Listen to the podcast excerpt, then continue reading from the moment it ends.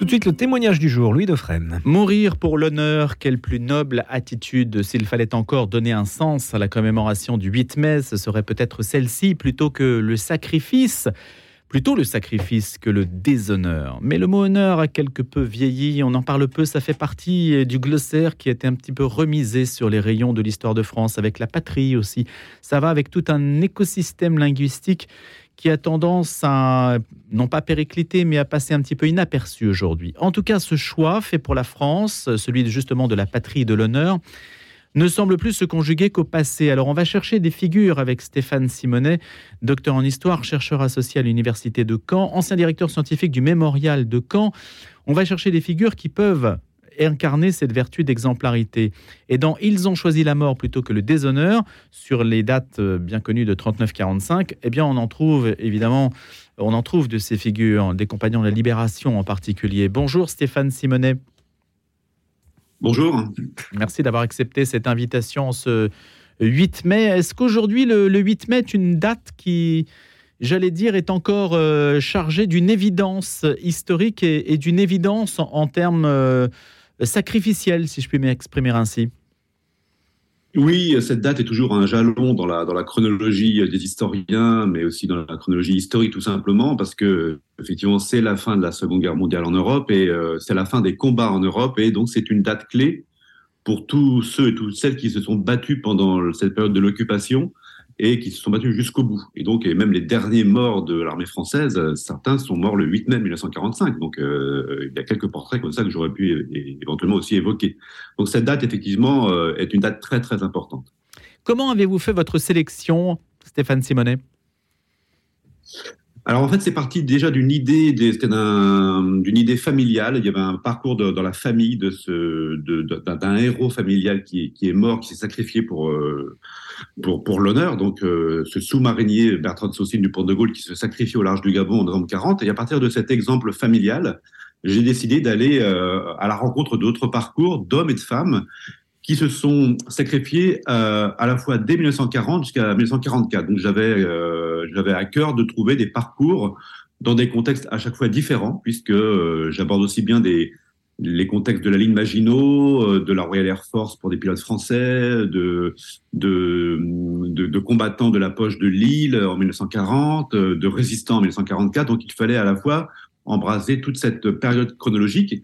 Et donc, j'ai fait des recherches dans les archives, euh, notamment de, ceux et celles qui sont morts pour la France, parce que ces gens-là sont morts pour la France, ils ont un statut mort pour la France.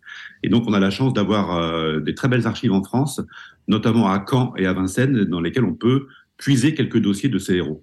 Alors, peut-être peut-on raconter justement, Stéphane Simonet, au moins euh, initier ceux qui nous écoutent au parcours exemplaire de Bertrand de Saucine, François de Limal et Pierre Valran. Prenons ces trois figures-là. On va commencer par Bertrand de Saucine. Alors Bertrand de Saucine, c'est ce commandant de sous-marin qui, euh, qui, est à la tête du Poncelet. Et donc euh, Bertrand de Saucine a fait le choix, parce que c'est un homme de, discipline, c'est un, un, chef de guerre, il a fait le choix de rester fidèle à, à, Vichy, donc à la France de 1940, avant que De Gaulle ne prenne la parole. Et donc euh, Bertrand de Saucine se retrouve confronté à l'armée euh, gaulliste et à l'armée euh, euh, britannique au moment du ralliement de, du territoire du Gabon. Et donc, il a ordre de, de repousser la force anglo-gaulliste qui se présente devant le devant devant le devant Libreville et devant Port-Gentil. Et donc, il va euh, se battre toute une journée entière euh, au fond de l'eau contre les, les, grenadages britanniques et, gaullistes, à tel point que son sous-marin va être complètement euh, désemparé, incontrôlable. Il va réussir malgré tout, euh, au terme d'une journée épique, au, à par 50 km, 50 mètres de fond, voire 100 mètres de fond des fois, euh, à remonter en surface. Et de là, il va libérer tous ces hommes. Ce sont tous des jeunes marins bretons fidèles à leur pacha. Et il va donc livrer ces hommes aux Anglais et dans un geste ultime, lui, il va remonter à bord de son sous-marin, euh, endosser sa plus belle euh, tenue euh, d'apparat et se laisser ouvrir toutes les purges de, des ballasts et se laisser couler au fond de l'eau parce qu'il était inconcevable pour lui de rendre son sous-marin à l'ennemi quel qu'il soit. Et je pense que s'il avait été face à des Allemands, il se serait comporté de la même manière. Donc peu importe lui la force ennemie qu'il a en face de lui, il fallait absolument qu'il ne livre pas son sous-marin, qui surtout voilà, qu'il libère ses hommes. Donc voilà un petit peu ce geste qui fait effectivement euh, l'amorce du livre. Voilà. C'est-à-dire, euh, Stéphane Simonet, juste avant de passer aux deux autres portraits, c'est-à-dire que le sens de l'honneur ne dépend pas de l'adversaire que l'on a en face de soi, ça dépend de l'éthique personnelle. Je pense personnellement qu'effectivement, on est sur ce, sur ce terrain-là. Et l'exemple de Bertrand Saucine illustre bien cette, euh, cette propension à se sacrifier, à, mettre sa vie euh, entre parenthèses pour sauver celle de ses camarades, en tout cas celle de, ses hommes. Et donc, je pense que Bertrand Saucine fait partie de ces gens-là. Et puis, n'oublions pas que c'est un, c'est un, c'est un militaire. Donc, il est resté. Euh, donc, il a fait toutes les écoles de la République, navale, etc. Donc, c'est un homme d'obéissance, de discipline. La devise de la marine, c'est honneur et patrie. Donc, euh, y a, la question ne se pose pas. La question ne se pose pas. Et donc, euh, je pense que, à, l'exemple de Bertrand Saucine, d'autres qui ont fait le choix du sacrifice euh, l'ont fait face à un ennemi, quel qu'il soit. Comment la France, rétrospectivement, regardera ce geste? Alors le geste de Bertrand Saucine, c'est un geste oublié parce que malheureusement, on est encore en France dans une, dans une situation où on va héroïser ceux qui étaient du côté de la résistance, ceux qui étaient, du côté de la France du général de Gaulle. Et donc, euh, on a du mal encore à trouver des héros dans le camp adverse. Et malheureusement, euh, on est encore là. Donc, c'était aussi le but de ce livre, c'était de montrer que l'héroïsme, le sacrifice était dans les deux camps. Aussi bien chez les résistants, chez les gaullistes, dans la France libre, que du côté de Vichy. François de Limal, lui, est arrêté par la Gestapo. Alors François Delimal, c'est un tout autre parcours. C'est un jeune étudiant d'une vingtaine d'années euh, qui euh, va s'engager de manière très volontaire au sein de la résistance, au sein du BCRA, donc du service de renseignement de la France libre. Et donc il va euh, faire des allers-retours entre Paris et l'est de la France pour mettre en place des terrains d'aviation pour des opérations aériennes britanniques, pour récupérer des parachutages, euh, des armes, etc., etc. Donc, il a un rôle important dans la mise en place de cette résistance clandestine et euh, il va être pris au piège. Une souricière va être tendue euh, rue de Lourmel à Paris avec toute son équipe. Et ce matin-là, quand il se présente au, dans, ce, dans, ce, dans ce local, qui pour une réunion technique et clandestine, bien évidemment, avec tous ses camarades, il va être donc arrêté par la Gestapo et François Delumal va être conduit donc euh, au siège de la Gestapo et il va pas attendre d'être euh, interrogé parce qu'il sait très bien qu'il va être torturé. Et lui fait le choix de se suicider avec la capsule de cyanure qu'il avait avec lui. Donc c'était une possibilité que les résistants des services de renseignement gaullistes avaient avec eux d'échapper euh, à la torture et d'avoir une mort euh, voilà provoquée si vous voulez. Donc c'est un geste là effectivement qui est différent de celui de Bertrand Saucine mais qui est dans, qui porte, voilà, qui a la même valeur, la, la même force. Il est mort à 22 ans et son père était euh, officier de marine. Hein Exactement, et son père, euh, lui aussi, euh, s'est suicidé. Donc, il y a peut-être aussi un lien par rapport à ça. Et donc, il laisse une, une mère veuve et voilà. Et, et, et, dans le désarroi. Et c'est vrai que ces gestes-là, euh, ils sont, ils sont d'autant plus magnifiques que ces, ces gens-là, ces jeunes gens, euh, ont laissé une vie confortable, une vie familiale. Ils se sont mis en avant mmh. euh, dans leur engagement, dans leur combat. Euh, et ils n'ont pensé qu'à leur entourage, euh, justement. Et François Dumal pense, lui, à son réseau de résistance. Il faut absolument préserver. Et donc, pour ne pas le livrer, il va donc faire le choix de donner sa vie. Alors, ce geste extrême, même question que pour Bertrand de comment sera-t-il apprécié après-guerre alors François Delimal fait partie de ces, euh, de, ces, euh, de ces grandes figures que le général de Gaulle a, a reconnues. Et donc, comme euh, plus de 1000 autres personnes, il va être fait compagnon de la libération. Donc, c'est-à-dire, c'est voilà, c'est le, le, Graal hein, pour la résistance française. Donc, il est honoré par cette, cet ordre de chevalerie que le général de Gaulle a, a, a créé pendant la Seconde Guerre mondiale, puisqu'il ne pouvait pas décerner de, de légion d'honneur. Cette cette croix de la libération fait office d'eux. Et donc, c'est la reconnaissance de l'État, bien évidemment. Et donc, François Dumal a été reconnu parmi ces grands, ces grands résistants. Pierre Valran, à présent, lui, se trouve euh, sur une plage du Nord. Alors, Pierre Valran, lui, c'est un guerrier, c'est un combattant, du, euh, c'est un commando donc euh, français. Euh, et il s'entraîne depuis des, des, mois et des mois donc en Angleterre pour débarquer en France avec le futur commando Kieffer, donc euh, qui débarquera plus tard euh, sur les plages normandes. Et on lui on lui donne comme mission d'aller faire un raid, donc une opération coup de poing sur les côtes de Gravelines, donc dans le Pas-de-Calais. Et donc il part avec ses hommes. il est donc débarqué à quelques encablures de, de la côte et donc il finit son périple dans un petit canot de sauvetage euh, à moteur. Et donc, il arrive sur la plage avec comme mission de récupérer euh, du matériel, euh, du sable, des échantillons, de prendre un peu la mesure du, terrain, et si possible un prisonnier de guerre allemand qu'il pourrait ramener en Angleterre. Et malheureusement, au moment de rembarquer, alors que l'opération s'est plutôt bien passée, le canot de sauvetage n'est pas au rendez-vous en tout cas. Donc il, se, il décide avec ses hommes de se porter au devant de la vedette rapide qui l'attend à plusieurs kilomètres euh, au large des côtes, sachant qu'on est le 24 décembre 1943, il fait un temps glacial, la mer est démontée, et euh, après un dernier briefing, il décide de, dire à ses hommes, voilà, euh, si jamais je n'y arrive pas, éparpillez-vous et essayez de rentrer en Angleterre comme vous pouvez, en gros. Et donc, il part à la nage sous les yeux de ses hommes, terrorisés, bien évidemment, et il va se noyer à quelques dizaines de mètres de la vedette rapide, qui ne l'a pas vu d'ailleurs. Donc, il se noie sous les yeux de ses hommes. Donc c'est terrible parce que ces hommes sont piégés sur cette plage de Normandie, de, de, du Pas-de-Calais. Donc euh, un deuxième euh, nage, un deuxième commando part aussi essayer de retrouver cette vedette. Il se noie également. Donc euh, voilà, donc il n'y a, pas d'autre solution que de constater que la mission est un échec et, et et, euh, Valran, Pierre Valran, voilà, donc c'est lui, il a fait le choix. Il n'a pas, pas choisi de mourir d'un geste brutal, violent, avec euh, euh un coup de pistolet ou, euh, une, pendaison ou une, capsule de cyanure. Il a fait le choix d'aller au bout de ses forces parce qu'on lui a confié une mission, on lui a confié des hommes. Il était hors de question de rentrer sur un échec. Alors, Stéphane Simonet, Pierre Valran, donc officiellement, puisque vous avez écrit sur le commando Kiefer, euh, officiellement, était-il membre du commando Kiefer? Est-ce que l'histoire lui reconnaît une, filiation avec ces, Français qui se sont entraînés en Écosse et qui ont débarqué le 6 juin? Ah oui, complètement. Hein, même s'il n'a pas débarqué en Normandie le 6 juin 44, donc même s'il disparaît comme ça euh, le 24 décembre 1943, il fait partie dans l'histoire du commando d'une des grandes figures. Hein. Euh, et d'ailleurs, à ce titre-là, il, y a une dizaine de commandos qui sont morts en opération avant d'avoir débarqué et qui appartiennent à l'histoire du commando Keffer. Et on lui rend hommage régulièrement, bien évidemment. Et le raid de Gravelines, comme il y a aussi d'autres opérations sur les îles normandes ou euh, même dans la Manche, euh, font partie de l'histoire du commando. Euh, c'est vrai qu'on a, on a, souvent résumé le commando Keffer à l'action du 6 juin à, à, Colville et à Ouistreham-Rivabella, mais cette, cette, unité militaire française, qui est unique dans l'armée française, s'est battue avant ce débarquement. Et donc, c'est les combats les combats de, de, 43 et même les quelques poignées de Français, de, des commandos qui sont partis aussi à Dieppe en 42 font partie de l'histoire du commando. Donc, on, lui rend hommage à Pierre Valran régulièrement, bien évidemment. En, plus, c'est un, sacrifice parce que ces hommes, en fait, euh, il a cherché à les protéger jusqu'au bout et ces hommes vont être sauvés. Ils vont se sauver eux-mêmes et vont récupérer le commando Keffer en août 44 au moment de la libération de Paris. Donc son geste de sacrifice a eu euh, des conséquences positives puisque l'ensemble de son équipe a été préservé, si vous voulez.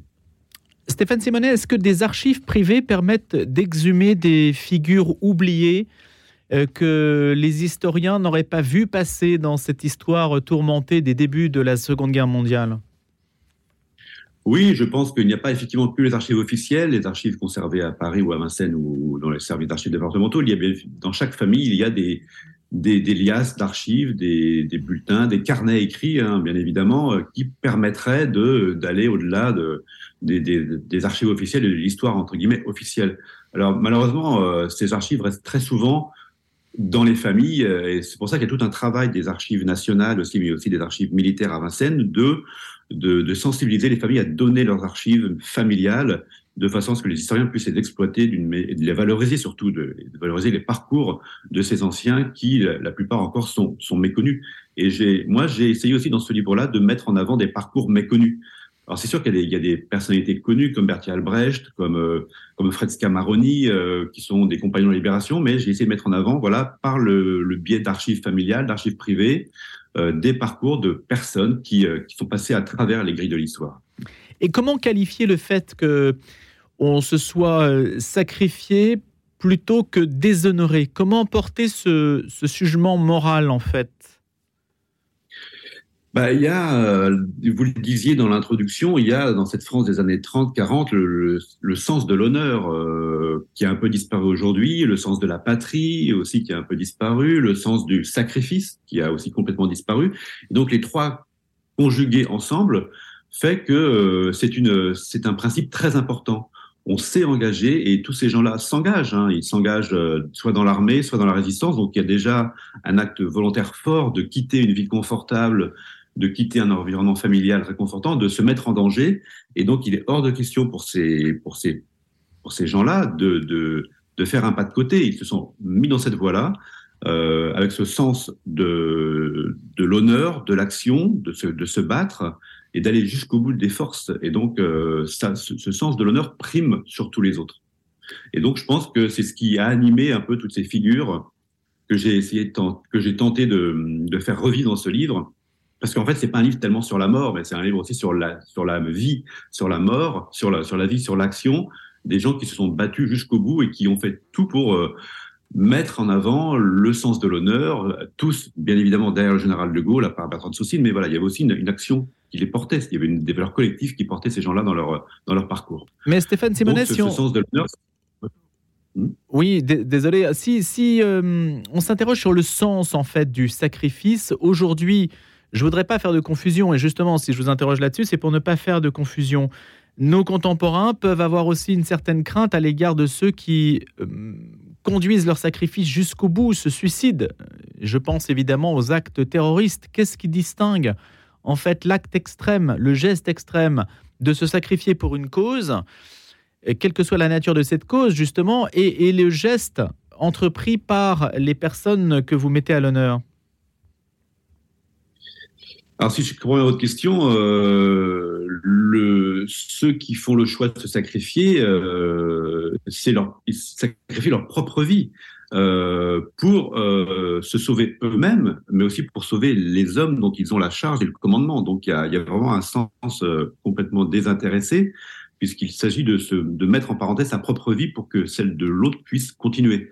Euh, donc, lorsqu'on parle d'attentats, la plupart des gens qui se sacrifient, qui se tuent euh, pour des attentats, c'est aussi pour tuer d'autres gens. Là, il n'est pas question de tuer d'autres gens, mais c'est de sauver des vies.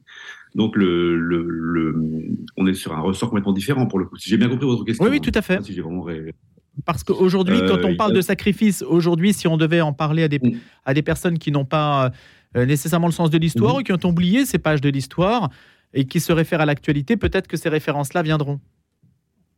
Oui, certainement, vous avez raison de le souligner. Donc là, on est vraiment dans, le, on est dans, un, dans, une définition du sacrifice euh, pour que effectivement euh, ce qu'on laisse et les valeurs que qu'on laisse puissent être transmises. Et ces, ces 11 parcours de vie que j'ai que retracés, effectivement, ils sont là pour pour pour montrer que ces, gens-là se sont battus pour des valeurs et ces valeurs, en fait, euh, par leurs gestes, elles, doivent être transmises à leur, à famille, à leurs descendants et même à nous, aux historiens et à ceux qui euh, s'intéressent à l'histoire et même aux, Français d'une manière générale. Donc ces, ces 11 personnes sont aujourd'hui des références parce qu'effectivement, dans notre histoire, parce qu'elles ont, elles ont fait ce choix ultime qui est souvent incompréhensible parce que certaines personnes sont mariées, ont des enfants, euh, elles ont renoncé à tout et euh, par principe, parce qu'il était inentendable pour elles de, de, de, de faiblir devant l'ennemi, elles ont fait le choix de, voilà, de, se, de se suicider ou de se sacrifier en allant bout de leur force. Juste un, dernier point du point de vue de l'origine sociale, du milieu social, euh, du rapport à la, à la religion, à la foi. Est-ce qu'il y a des, j'entends à la religion catholique, est-ce qu'il y a des, des points qui, mmh. qui permettent de, euh, d'unir ou de distinguer les figures que vous avez choisies? Euh, toutes ces figures-là viennent de classes sociales complètement différentes. On a à la fois des étudiants, on a des grands bourgeois, on a des aristocrates. Je pense à, bien sûr au comte Bertrand de Saucy, nous aussi à Maurice Henri de France de Seine, qui était donc pilote de Normandie-Yémen.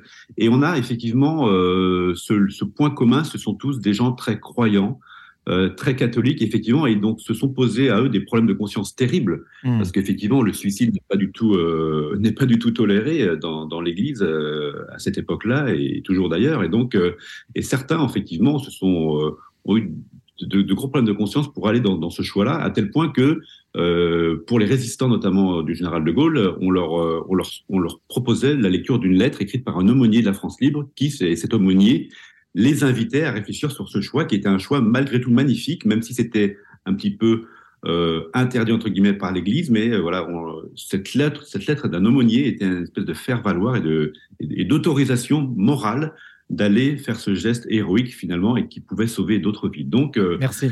ce point effectivement de l'appartenance religieuse est, est, important. Merci beaucoup Stéphane Simonet. C'est toute la question du suicide effectivement altruiste dans le cadre de configuration extrême de situation de guerre en particulier. Merci de nous en avoir parlé. Ils ont choisi la mort plutôt que le déshonneur. 39-45, je suis de ceux qui sont morts pour la liberté. Phrase en exergue, c'est aux éditions Talendier. Vous êtes historien. À bientôt.